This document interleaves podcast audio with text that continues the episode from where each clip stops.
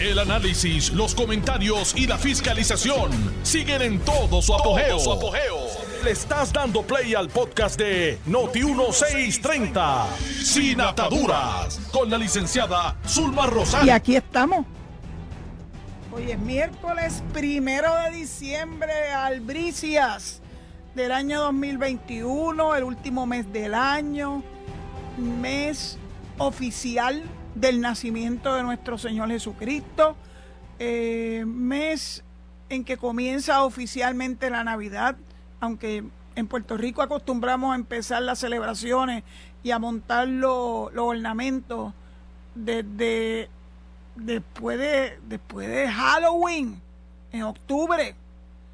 Este, muchas personas aprovechan el día después de Acción de Gracia, que fue la semana pasada, el jueves, para comenzar ese proceso de darle alegría a su residencia mediante pues un arbolito, sea natural o sea artificial, decorado.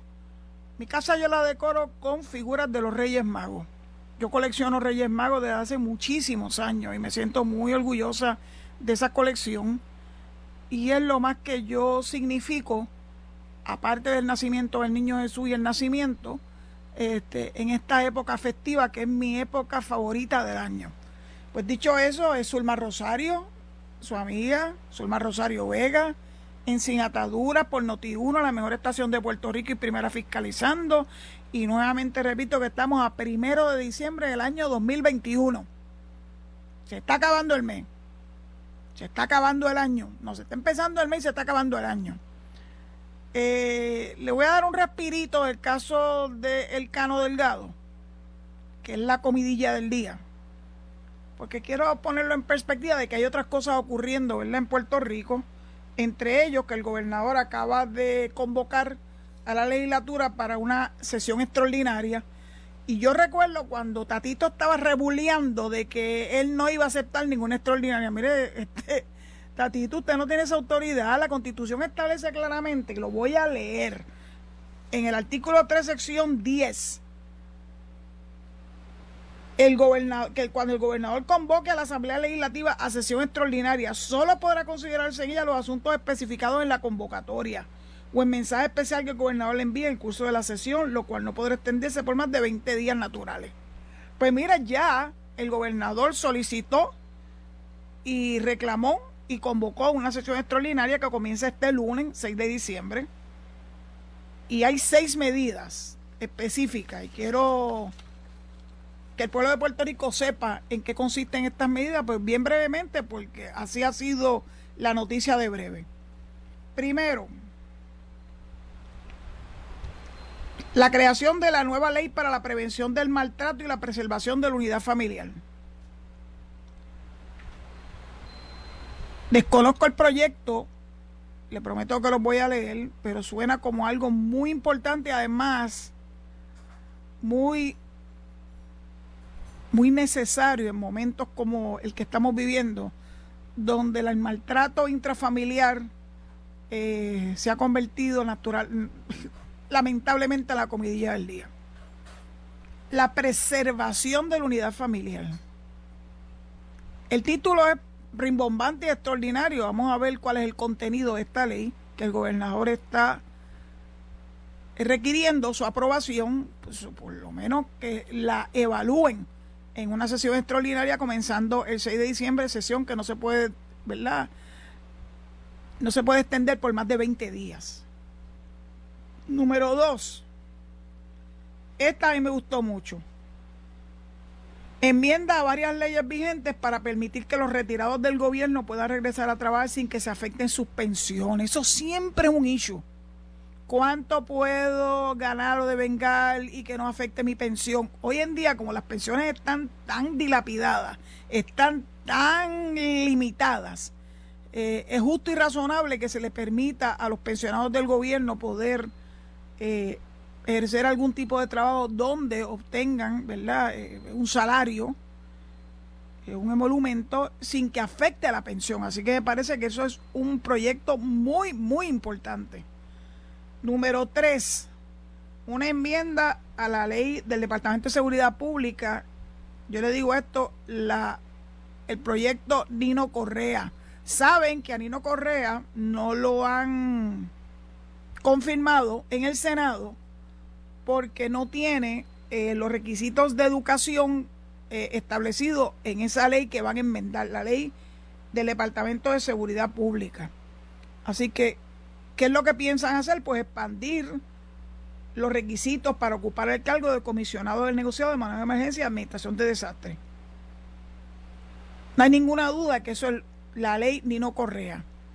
Y voy a ser muy feliz cuando la legislatura evalúe este proyecto y lo apruebe para que no haya más excusas ni dilaciones para poder confirmar a Nino Correa que bien que se lo merece porque él no tendrá tal vez la educación específica, pero tiene la experiencia que rebasa por mucho cualquier educación en maestría hasta en doctorado. Hay cosas que hay siempre que tomar en consideración, siempre. Cuando se trata de un servidor público como es el caso de Nino Correa. Así que yo espero que aprueben esa, esa enmienda a la ley y que no haya más excusa para que Nino Correa pueda ser debidamente confirmado por el Senado de Puerto Rico. Otra medida que se está incluyendo en esta convocatoria, pero no se da mucha información en el parte de prensa, es enmiendas al Código Civil. Pues, ¿En qué consiste? No sabemos. Indagaré. Interesante el quinto, el quinto tema.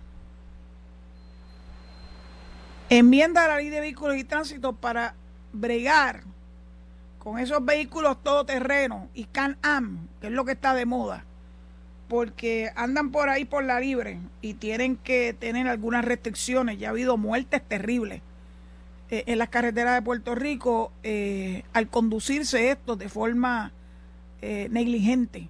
Tiene que haber, tiene que haber restricciones, definitivamente. Y finalmente, hay un proyecto para enmendar técnicamente la ley Ashanti. Entonces yo dije, ¿de qué se trata la ley Ashanti? Porque es que tan poco lo dicen. Eso a mí me, enerva. Si usted está poniendo una noticia, periodista, y esto fue en el periódico eh, El Vocero, de que el gobernador está convocando una sesión extraordinaria y uno de, las, de los proyectos tienen que ver con enmiendas técnicas a la ley Achanti. Uno dice, ¿qué es eso de la ley Achanti? Y me pregunto cuántos de ustedes, mis oyentes, conocen la ley Achanti, porque yo no la conocía. Eh, y una ley muy importante, ley de alerta para personas que no están ¿verdad? Este, contenidas en la ley Amber, que es la de los niños, ni en la ley Silver, que tampoco yo sabía que, ¿verdad? que esa ley existía para las personas de mayor edad. Así que los que estaban en el medio de todo esto, las personas entre 18 y lo que fuera, 64 eh, años, por decir una edad, eh, no estaban cubiertas por una ley de alerta. Una ley de alerta le da un sentido de urgencia a la desaparición o el secuestro de una persona eh, en la que no se debe esperar mucho tiempo porque puede poner la vida de esa persona en peligro. De hecho, una de las personas uno de los casos que le dio mayor urgencia a la aprobación de esta ley en mayo pasado fue el caso de Rosimar, ¿se acuerdan? La joven que secuestraron frente a su casa eh, y finalmente apareció, lamentablemente apareció muerta. Pero ¿quién era Shanti? Porque uno tiene que saber de dónde nacen estos nombres. Bueno, pues miren, yo me fui a buscar la ley habilitadora, que es la ley 1 del 12 de mayo del 2021. Y dice lo siguiente. El presidente de los Estados Unidos firmó la ley pública número 115, raya 401, el 31 de diciembre del 2018, mejor conocida como la ley de alerta Ashanti. Dicha ley fue nombrada así por Ashanti Billy, una mujer nativa de Maryland que desapareció en el área de Hampton Roads, Virginia, en septiembre del 2017.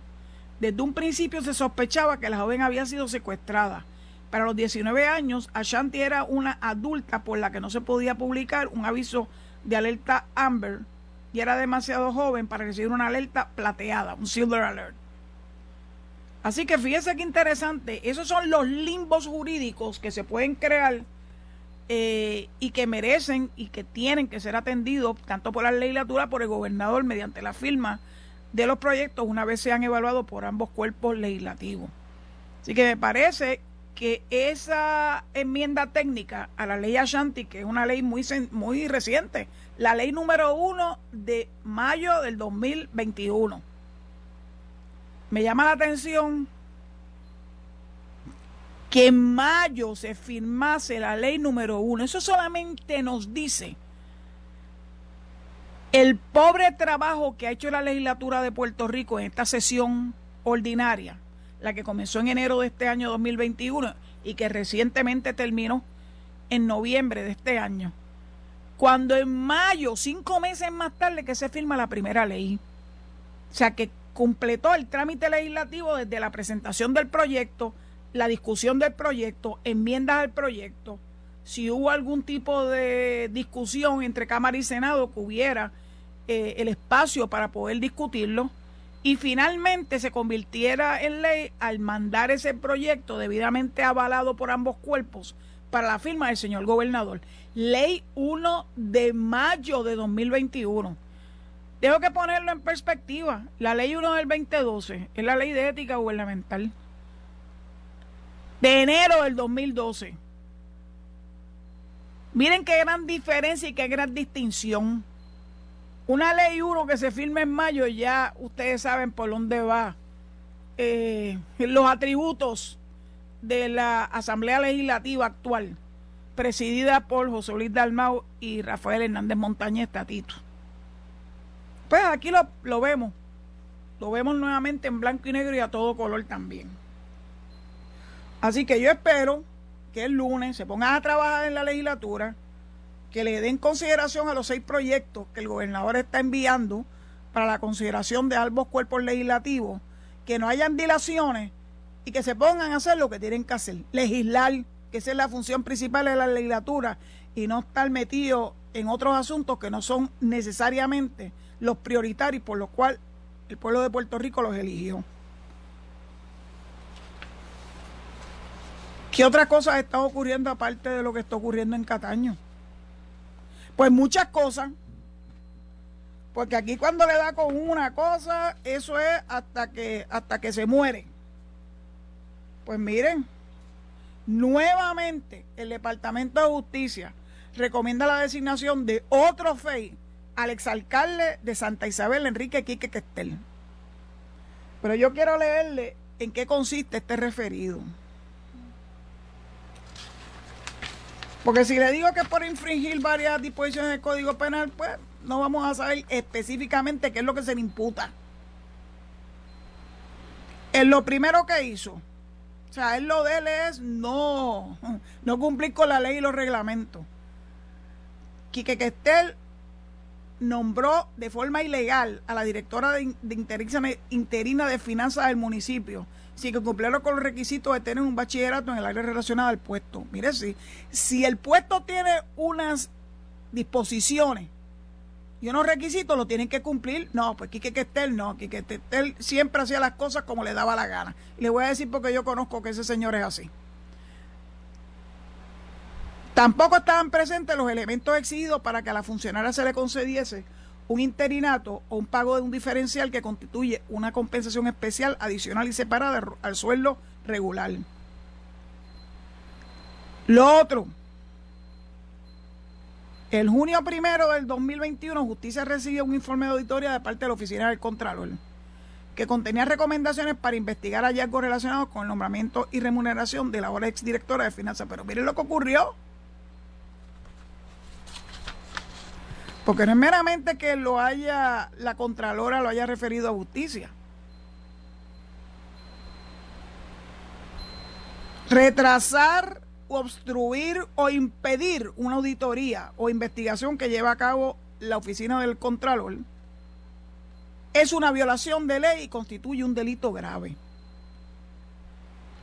Toda persona que intencionalmente viole cualquiera de las disposiciones de esta ley o viole las ordenanzas, reglamentos o las normas aprobadas en virtud de esta, incurrirá en delito menos grave. También.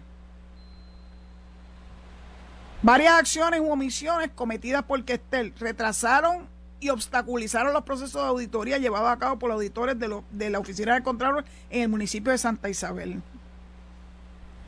Cancelaba las entrevistas, cancelaba las reuniones con el, con el alcalde, con el entonces alcalde, en la cual manifestaba que suspendía la auditoría y el retraso en la entrega de los documentos requeridos por el auditorio. No, no, ese es el sheriff de Cochise, el cheche de la película de Santa Isabel.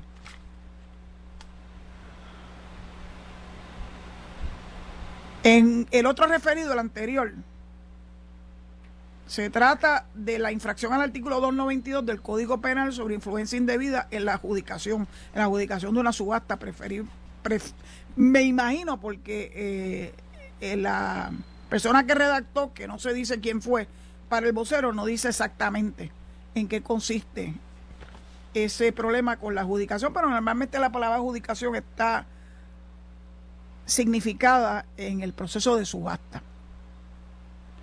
Quique Questel, ay Quique Questel.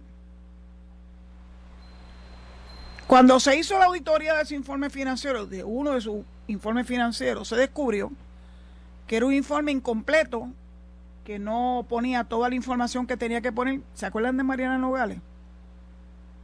Con la gran diferencia que la oficina mantiene siempre jurisdicción porque era un funcionario de la rama ejecutiva, distinto a la rama legislativa. Se le hicieron requerimientos de información que él se negó a cumplir. Se le dio una vista expedita a la que se negó a asistir. Finalmente, hasta donde entiendo, ese asunto llegó a convertirse en una querella, una querella formal, eh, que debe estar entre las querellas que están debidamente publicadas en la página de la Oficina de Ética, éticapr.com. Yo recuerdo que los empleados del área de auditoría de informe financiero estaban muy, muy molestos con Quique Questel porque él se negaba. Hacía lo mismo que le hacía la Contralor. Decía que se iba a reunir, no se venía a reunirse nada. Decía que venía a hacer los cambios en el informe y tampoco lo hacía. Se le notificó por escrito que tenía que asistir una vista y tampoco quiso asistir. O sea, una persona bien recalcitrante. Ese es Quique Questel. Así que, que finalmente lo que ha ocurrido con él haya representado para este hombre que un face se active, y yo espero que se active, eh, tiene, que, tiene que hacerse, hay que hacer justicia. Tú no puedes pretender ser un servidor público y pretender llevar las cosas como a ti te dé gusto y gana. Hay que cumplir las leyes, hay que cumplir los reglamentos y eso tiene consecuencias. Ese señor, yo no sé qué le pasaba por su mente. Yo sé que se involucró en tantos otros escándalos. Hasta una pelea hubo con otro compañero alcalde en una plaza pública.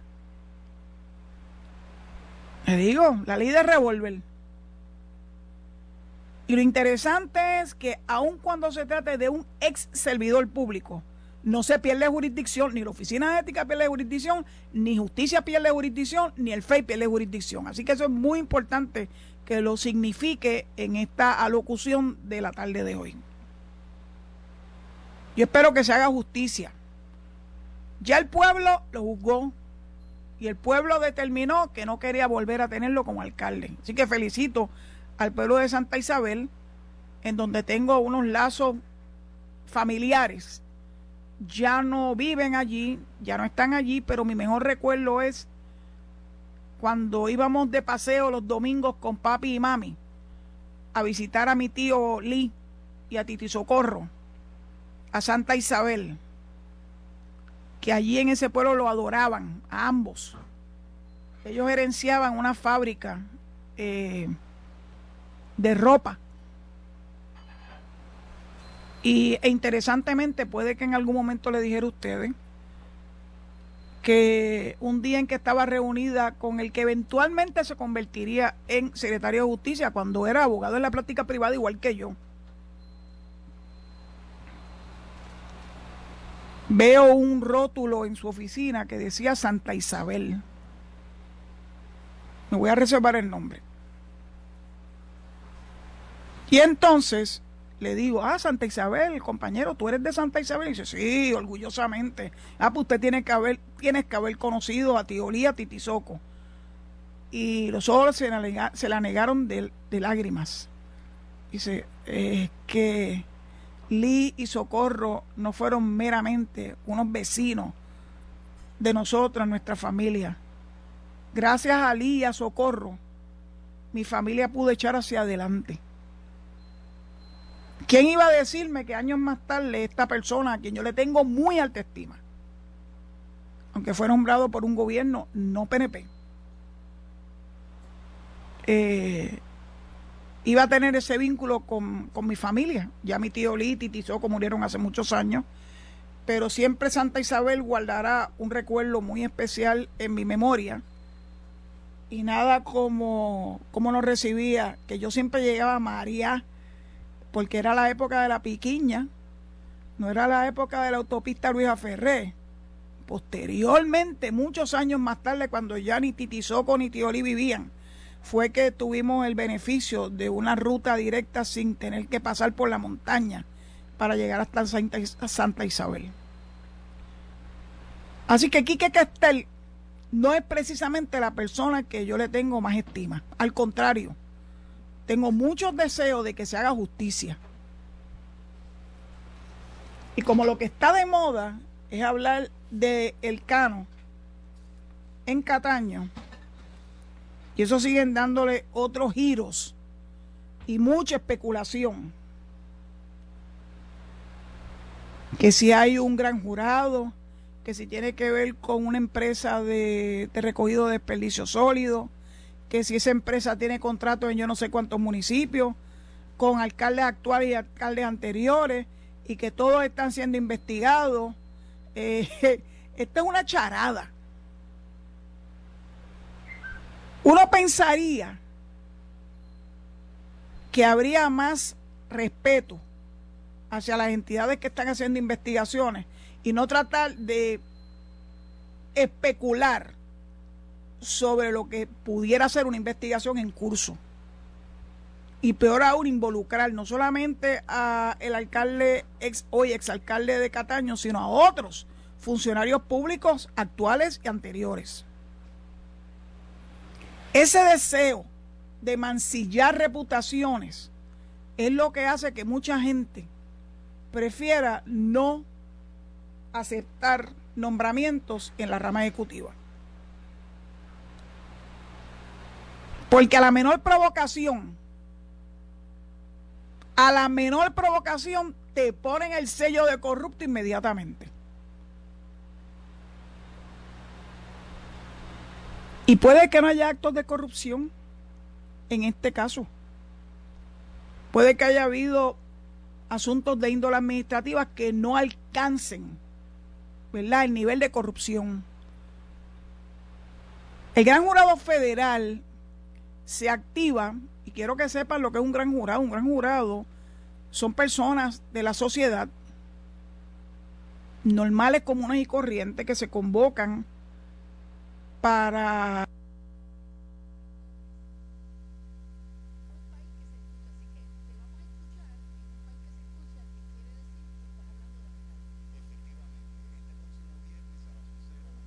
federal a través de fiscalía.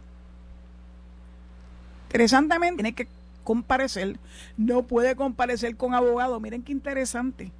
Distinto a las reglas 6 en Puerto Rico, que tú tienes derecho a comparecer con abogado ante gran jurado tú no puedes comparecer con abogado, aunque lo puedes tener afuera y puedes hacer, ¿verdad? Eh, consulta.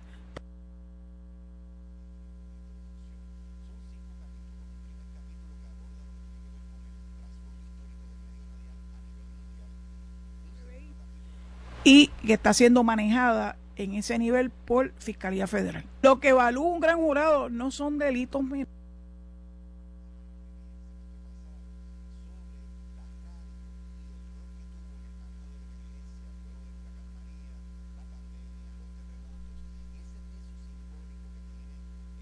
Delitos federales graves, menospreciando la labor de un gran juez.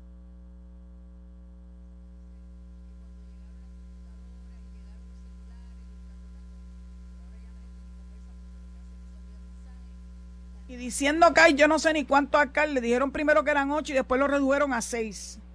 Sí, porque quieren demostrar que tienen tanta información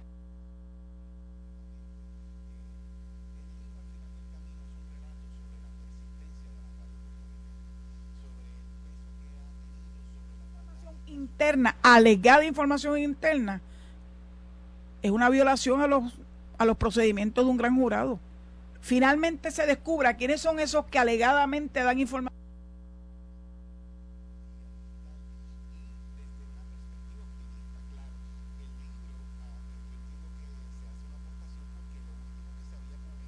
Hasta la pausa, creo que se me fue un poquito el tiempo le pido mi excusa a Serra y nos vamos y regresamos en breve. Estás escuchando el podcast de Sin Atadura. Sin Atadura. Con la licenciada Zulma Rosario. Por Noti1630. Y ya estamos de regreso. Recordándoles que no hay llamadas telefónicas ni lunes, ni martes, ni miércoles. Hoy es miércoles. Pero sí, Dios lo permite, mañana jueves y el viernes sí. Eh, después de la pausa de las y media a través del teléfono 787-832-0760. Así que anótenlo para mañana o para el viernes. Quiero continuar eh, el tema amplio de la corrupción y lo que es y lo que no es corrupción. Y yo les voy a leer, se los dejo que leer porque es una joya un artículo producto de la investigación y redacción de Melissa Correa en el vocero, donde se intitula Corrupción, el esquema de Anaudi Hernández. ¿Se acuerdan de Anaudi? Sí, a que se acuerdan. Lo que pasa es que como hay muchas cosas ocurriendo a la misma vez, de momento se nos olvida. Así que va, es bueno refrescar la memoria para que sepamos en qué consistía un genuino esquema high class de corrupción. Dice el artículo de Melisa Correa, la acusación contra el empresario Naudi Hernández Pérez, gestor de tres esquemas de fraude por unos 2 millones en la autoridad de acueducto, en la administración del derecho laboral, ¿se acuerdan de Sally? Y en la Cámara de Representantes, ¿se acuerdan de Pereyó? Por el cual 11 personas encararon la justicia, constituye el caso de corrupción más notorio de la década. Yo de verdad que dificulto que alguien rebase los lindes establecidos por Anaudí Hernández, pero bueno, a veces uno eh, se sorprende con las cosas que, que ocurren en Puerto Rico. Sigue el artículo. El 2 de diciembre de 2015, Hernández Pérez, Pérez recaudador del Partido Popular, fue acusado por un gran jurado en 25 cargos por soborno, lavado de dinero, conspiración para cometer fraude electrónico y extorsión en actos cometidos desde el 2012. Al empresario se le confiscó su lujosa mansión en Aguadilla, valorada en 4 millones, en donde se celebraron múltiples actividades de, recaudación de donativos políticos. Su arresto realizado el 3 de diciembre de 2015 sacudió los cimientos de la pava Hernández Pérez, quien fue policía junto a su amigo y también convicto, Luzgardo Acevedo, dejó su, su negocio de venta de celulares para obtener contrato con el gobierno. A mí siempre me ha llamado la atención como una persona cuyo negocio es venta de celulares se puede, se puede agenciar una mansión de 4 millones. No sé, son cosas, bueno, a lo mejor se pegó en la loto o algo por el estilo, o recibió una herencia, porque por vender celulares no sé si alguien se puede convertir en rico. La acusación indica que luego de las elecciones de noviembre de 2012, Hernández Pérez utilizó sus conexiones políticas para asegurarse que se nombraran personas de su confianza a posiciones claves en distintas agencias del gobierno, entre ellas AAA y ADL, para la obtención de contratos. Contratos, ¿les suena familiar? Estas personas sabían de su influencia y le enviaron resumen que Hernández Pérez hacía llegar al hermano Jerry García Padilla, el hermano del entonces gobernador. Con el poder que obtuvo recaudando donativos políticos, logró remover empleados de confianza. Miren qué poder tenía este hombre. Remover empleados de confianza para que nombraran a sus recomendados. O sea, eh, quítate tú para ponerme yo. Obtuvo contratos y beneficios mediante la venta de influencia y pagos indebidos. Hernández Pérez no es bobo nada. Llegó a un acuerdo con el Ministerio Público y el 18 de febrero del 2016 un año más tarde, se declaró culpable de 14 cargos. Y la vista de sentencia fue señalada para el 12 de enero de este año. Saben que no se dio, ¿verdad? La sentencia recomendada era de 70 a 87 meses de prisión. Si él hubiese enfrentado el juicio, se exponía una sentencia máxima de 20 años de cárcel. Luego de declararse culpable, fue testigo en el juicio contra los coacusados Sally López, yes, hablé de ella hace par de días, ex titular de la Administración del Derecho, eh, bueno, ADL. La ex vicepresidenta de la AAA, Acueducto, Iván Falcón y su hermana Marielis. Y Glenn Rivera Pizarro, ayudante del ex administrador de la Cámara de Representantes, Xavier González. Los cuatro fueron encontrados culpables por un jurado el 7 de octubre del 2016 gracias al testimonio de Anaudi. López, Sally López fue sentenciada a nueve años de prisión. Ivonne fue sentenciado a ocho años de cárcel y su hermana a tres años y cuatro meses. Y la vista de sentencia de Glenn Rivera fue pautada para el 15 de enero de este año. O sea que ya hay algunos que recibieron sentencias de cárcel. Otros que hicieron eh, alegación de culpabilidad fueron González Calderón, el expropietario de la compañía JM Professional and Training Group, Javier Muñiz, el psicólogo de esa misma compañía, Carlos Luna, el exdirector de la Oficina de Tecnología de la Cámara de Representantes, Víctor Burgos, la exdirectora de compras de la AAA, Sonia Barreto, y el socio de Hernández Pérez, Héctor Vargas Soto. Este último será sentenciado en el 12 de enero del 21. En enero de este año se suponía que sentenciaran a media humanidad de este esquema ¿Qué ocurrió con Sally López? Bueno, porque se fue en alzada y apeló eh, la determinación de declarar a la culpable. Luego de juicio, aquí hubo juicio en su fondo y Anaudi fue testigo. Si mi memoria no me falla, creo que el abogado de ella era Joaco Villamil. No, Joaquín Monserrate, perdón. Y entonces el Tribunal de Apelaciones en Boston determinó que había que darle nuevo juicio. Ese nuevo juicio se suponía que comenzara ahora, pero resulta que hizo Sally López. Ah, levantó las manos. Se declaró culpable por delitos menores, claro está, una muy buena movida de su abogado. Digo, no lo mismo tener nueve años en las costillas en la cárcel, que cumplió varios de ellos, a llegar a algún acuerdo que todavía no conocemos cuál va a ser el mismo, pero evidentemente no va a ser tan duro como el estar en la cárcel, como les ocurrió a la hermana Falcón y a, y a Sonia Barreto. ¿Queremos hablar de corrupción? Eso es corrupción.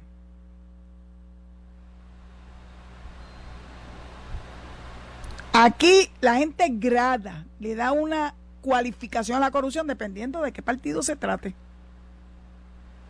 Y no hay nada que yo odie más que se hagan distinciones entre corruptos y corruptos. De hecho, ver a Aníbal Acevedo Vila en un programa de televisión como si con él no hubiese pasado nada y hablando de corrupción, ¿really? Bueno, sabe de eso. Era como cuando tenían a Alejo Maldonado a hablar de poca vergüenza dentro de la policía, un convicto y aunque Aníbal se salvó por la campana, la estela de destrucción que dejó en su caso fue una cosa impresionante. La inmensa mayoría de los coacusados se declararon culpables. Involucró a su familia, que yo creo que es el, el acto más ruin que puede hacer un ser humano. Y todavía tiene la osadía de presentarse a hablar de corrupción. Vuelvo y repito, claro, maestría en corrupción es más, doctorado en corrupción tiene él. Salvado por la campana.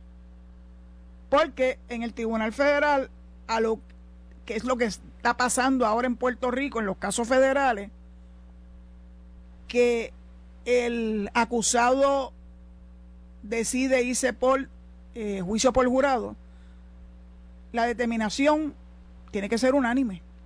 Basta que uno no esté de acuerdo para que el caso entonces no se pueda demostrar la culpabilidad del acusado. Así que salvado por la campana. Aníbal, qué suerte tuviste. Y qué pantalones y fuerza de cara para sentarte a hablar en un programa sobre el cano. Que no ha sido acusado de nada. Como tú fuiste acusado. ¿Se acuerdan del bufete de Green? Que le cobró yo no sé cuántos millones y que todavía hay duda de cómo fue que los pagó.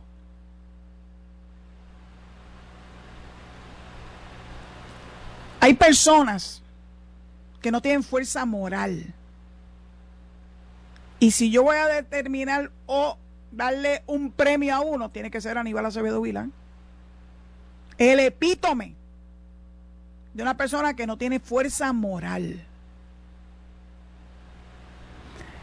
¿Por qué los medios le dan pauta? Ah, bueno, porque pues ya ustedes saben cómo son algunos medios. Porque con tal de refundir al Partido Nuevo Progresista, claro que le van a dar pauta a un personaje como este. Yo no sé lo que ustedes piensan, pero yo estoy clarita como el agua, clarita como el agua. De lo que ocurre con los medios de comunicación en términos generales cuando se trata de meterle el dedo en los ojos a algún miembro del Partido Nuevo Progresista. Yo no les tiro la toalla, ustedes lo saben. Ahora mismo acabo de hablar de Quique Quester, en el pasado hablé de Héctor O'Neill. Y lo que ha ocurrido con el Cano no me gusta para nada, pero hasta que no se desuelva por qué renunció, todos estamos en la especulación, que si los contratos, que si el recogido de basura, que si Waste Collection, que si Oscar Santa María. Especulación. Si es cuestión de esperar. ¿Quién no le dice a ustedes que a lo mejor el cano esté cooperando? Por eso es que en estas cosas hay que esperar.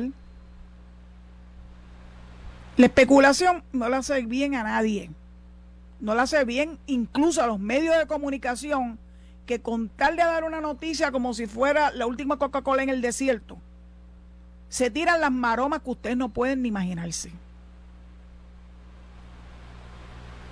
De hecho, tengo que decirle, y no la voy a identificar, que hoy recibí un mensaje de texto de una periodista a quien yo estimo. Y cuando yo le dije, bueno, ¿y para qué me quiere? ¿Para qué me quiere? Ah, no, que me quiere entrevistar. ¿Entrevistar para qué? Yo debe ser directora de la Oficina de Ética el 18 de agosto del año 2019. No doy entrevistas a nadie. Recobré mi paz. Y ahora estoy aquí sin ataduras.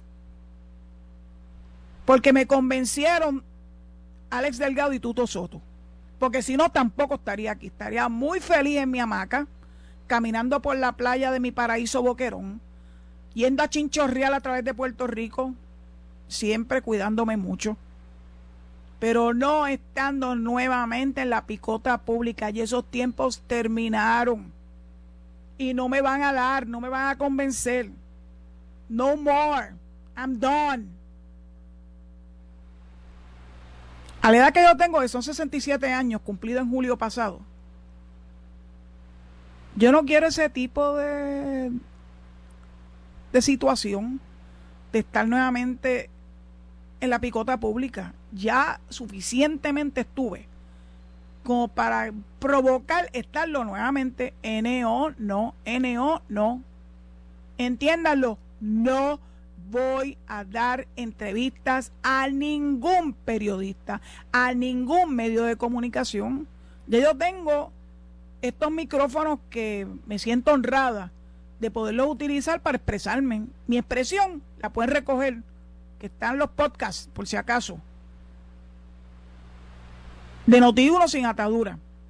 Desde el día 1, desde el 12 de enero del año 2021. No me llamen porque la respuesta siempre va a ser no, NO, no. A mí me encanta lo que estoy haciendo. Me encanta compartir con ustedes.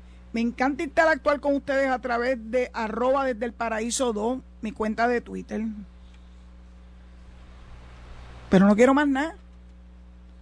Y para terminar el programa de hoy, quiero compartirle una noticia que me pareció extraordinaria.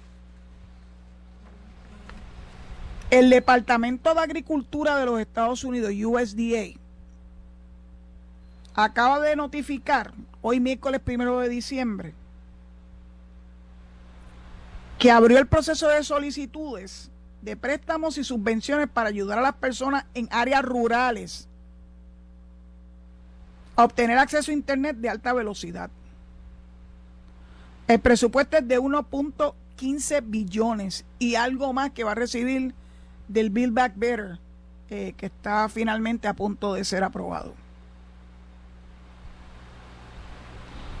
Dos billones adicionales, billones, dos mil millones adicionales. Y estos son mil quince millones. Increíble. Y miren cómo es que este, el Departamento de Agricultura, que tiene Rural Development como una de sus agencias adscritas, lo interpreta. El Internet de alta velocidad es la nueva electricidad. Pues sí, indicó el secretario se llama Tom Vilsack. Debe ser confiable, estaba hablando del Internet, confiable, asequible y disponible para todos. Los fondos están poniendo a disposición a través de los casi 2 mil millones de fondos adicionales que serán proporcionados por este programa bajo la ley de infraestructura bipartidista contribuirán en gran medida a alcanzar este objetivo en las zonas rurales de América, incluyendo a Puerto Rico, claro está. La expansión de la disponibilidad de banda ancha en las zonas rurales ayudará a crear empleos, a los agricultores a utilizar tecnologías de agricultura, de precisión, sistemas de riego y cosas por el, por el estilo. Ampliar el acceso a la atención médica y los servicios educativos Qué lástima que no hubiese sido antes porque durante la pandemia saben que la educación básicamente se dio de esta forma. Pues los niños que estaban en la zona, ¿verdad?, metropolitana tenían más acceso al internet que los niños en las zonas rurales. Crea oportunidades económicas para millones de americanos que viven en zonas rurales. El director de USDA en Puerto Rico, Luis García, indicó que la agencia añadió estos 1.150 millones en fondos al programa Reconnect. Las, solicitudes, los solicitantes elegibles son, uno, gobiernos estatales, dos, gobiernos municipales, tres, corporaciones, sociedades de responsabilidad limitada y cooperativas. Ya el mes pasado hubo una entidad eh, de servicios médicos que recibió fondos para comprar equipos de telemedicina para ofrecer atención de salud mental y conductual en los municipios de Aguada y Guayama. Estos fondos están disponibles para proyectos que atienden áreas rurales donde al menos el 90% de los hogares carecen de servicio de banda ancha a las velocidades, ¿verdad?, que se requieren, porque puede que a lo mejor reciban algún internet, pero bien flojito y difícil para hacer asignaciones, para hacer telemedicina y para hacer otras cosas que requiere de un internet de banda ancha y rápido. Se le va a dar prioridad de financiamiento a proyectos de banda ancha que presten servicios. Fíjense que no es a la persona, es a estas corporaciones que para agenciarse esos miles de millones de dólares tienen que tener como mira, como punto de servicio a las personas en áreas rurales de baja densidad y áreas que carecen de servicio de acceso al Internet. Me parece que esto es una extraordinaria noticia. Y claro, ¿por qué Puerto Rico se beneficia? Porque somos ciudadanos americanos. Porque esa agencia federal tiene que contemplar este tipo de servicio de Internet para los barrios pobres de las montañas de Puerto Rico. Me parece que es una noticia extraordinaria eh, y espero que ustedes se disfruten, como me he disfrutado yo, de saber que viene el Internet de banda ancha para las zonas rurales de Puerto Rico. Esas mismas que fueron atacadas tan vilmente por el huracán María. Tener Internet le va a permitir acceso incluso a la telemedicina, a los niños a sus tareas escolares. Porque ahora con Omicron, que por cierto, es la decimoquinta letra del alfabeto griego y es el equivalente a una O minúscula. ¿Quién sabe si nuevamente tiene que irse parte de la educación de forma virtual? Así que tener internet de alta velocidad va a ser de mucho beneficio para los estudiantes. Bueno, pues ya se me está acabando el tiempo. Yo no sé cómo es que pasa tan rápido. Cuando estoy con Alejo, culpo a Alejo. Ahora culpo a Serra. De que el tiempo se me va ¿verdad? Como agua entre las manos. Dicho eso, pues les agradezco su sintonía. Mañana, si Dios lo permite, de 4 a 5 de la tarde estaré con ustedes en Sin Atadura. Tendré disponibles los teléfonos para recibir sus llamadas a través del 787-8320760. Y les recuerdo que inmediatamente viene Enrique Quique Cruz en Análisis 630. Y luego Luis Enrique Falú. Quédense en sintonía con Notiuno, la mejor estación de Puerto Rico y primera fiscalizando. Y será hasta mañana si Dios así lo permite. Hasta entonces. Esto fue el podcast de Noti1630, sin ataduras, con la licenciada Zulma Rosario. Dale play a tu podcast favorito a través de Apple Podcasts, Spotify, Google Podcasts, Stitcher y notiuno.com.